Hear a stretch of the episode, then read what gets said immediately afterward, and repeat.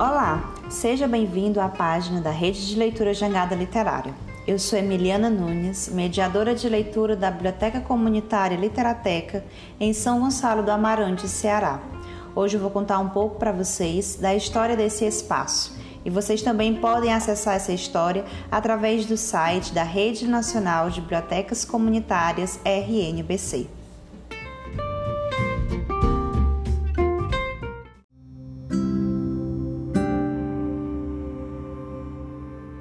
À medida que o tempo passa, conhecemos a nós mesmos e conhecemos o mundo lá fora.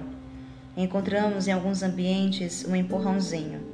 Existe a força da transformação que nos leva a sonhos na crença em cada um e no outro. Lugares que transformam, mas não o lugar por si só é capaz. As sementes que deixam despontam as possibilidades de mudança. Aprendemos a regar as sementes plantadas por dentro e transbordamos em um emaranhado de galhos fortes por fora. Há esperança, luta e abraços que consolam, confortam e assim seguimos, mais galhos. Com afeto e coragem perseveramos. Criamos, construímos, desconstruímos e vamos aprendendo a nos refazer fortes e frutuosos. Ambientes carregados de luz, mas não as compradas em lojas as que iluminam discretamente com os detalhes, o aconchego, a acolhida, cores espalhadas em lombadas, em puffs, que abraçam o corpo cansado ou que apenas deseja aproveitar a boa leitura. Descreva a literateca nas palavras de personagens importantes que fazem parte da história. A biblioteca as tocou de forma pessoal e trouxe metamorfose espaço de leitura criado com a intenção de entreter, à espera do atendimento das crianças e acompanhantes que pegariam correspondência ou escreveriam carta para o padrinho ou madrinha. Sistema de um programa social de apadrinhamento. Não se imaginava a proporção que a ideia tomaria. Tudo começou com Dona Conceição, que trabalhava no setor. Encontrou livros guardados em caixas e resolveu fazer a organização do acervo colocando-os nas prateleiras. Logo começou a fazer os empréstimos manualmente. Espaço que mora dentro de outro espaço, uma cidade marcada por sertão e praia, história de povos indígenas e de um santo cultuado. Depois descobriram que o tal santo não era quem os moradores pensavam.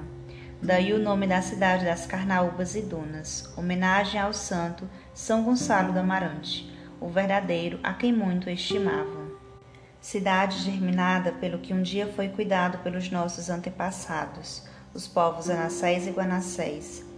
Dizem que os Anassés se destacavam por sua valentia. No entanto, não se sabe de guerras por terra. O desenvolvimento acontecia. Os povos ancestrais mudavam-se em busca de outras terras. Desenrolavam-se aos poucos as transformações, no caso, a biblioteca. Para chegar ao que hoje é tido como lugar confortável, houve ajustes, desde mudanças de espaço à organização de cada livro nas prateleiras, uma cor pastel na parede, verde e vermelho em alguns detalhes, a mesa ao centro que dá espaço a conversas, montagens de quebra-cabeça e um sofá pequeno pensado milimetricamente que caiba entre uma estante e outra. Cada objeto encaixado de maneira que torne o lugar um lar. A mudança de espaço aconteceu não somente devido à necessidade, mas pela empolgação em uma sala destinada à biblioteca. O que era sala de informática deu lar à literateca. O nome é uma brincadeira que mistura literatura e biblioteca. Escolha das crianças que participavam das atividades de mediação de leitura. Sugeriram mirabolantes nomes e daí escolheram o que mais agradava. A comunidade logo ficou sabendo do novo. As crianças divulgavam, cartazes eram distribuídos nos pontos estratégicos e escolas, avisos nas salas de aulas e utilização das redes sociais. Mobilização que acontece até hoje para que novas pessoas se acheguem. Com a entrada para a Jangada Literária, uma rede de leitura, foi possível concretizar um espaço de biblioteca começar um trabalho que fomenta a importância do espaço para a cidade e fazer parte de um coletivo nacional de bibliotecas comunitárias. Integrar a jangada literária fortaleceu a nossa existência. Falar em espaço que transmite a experiência de um lar é declarar o aconchego que ele brinda. No clube de leitura que acontece com algumas jovens, uma vez ou outra comentam que gostariam de morar ali. Às vezes nem precisam comentar, chegam, deitam-se nos puffs e depois passeiam os dedos sobre as lombadas dos livros. Manifestam liberdade, sentem-se bem e assim a tarde segue. Os assuntos no clube de leitura discorrem desde uma poesia a assuntos sobre ser mulher, direitos, desabafos, afeto e termina o momento com lanche e um até mais. Ainda sobre declarações, é importante quando dizem que por causa da biblioteca começaram a gostar de ler, que a literateca propicia debates importantes e promove lazer. Traz para a cidade bem-estar favorece conhecer mais sobre si e sobre o mundo, a diferença por dentro e por fora. Entre os depoimentos, um me chamou certa atenção. Em seu enredo, duas jovens conversavam levemente. A primeira falava que não costumava ler, não tinha gosto. Certo dia veio à biblioteca faltando da educação física com uma amiga.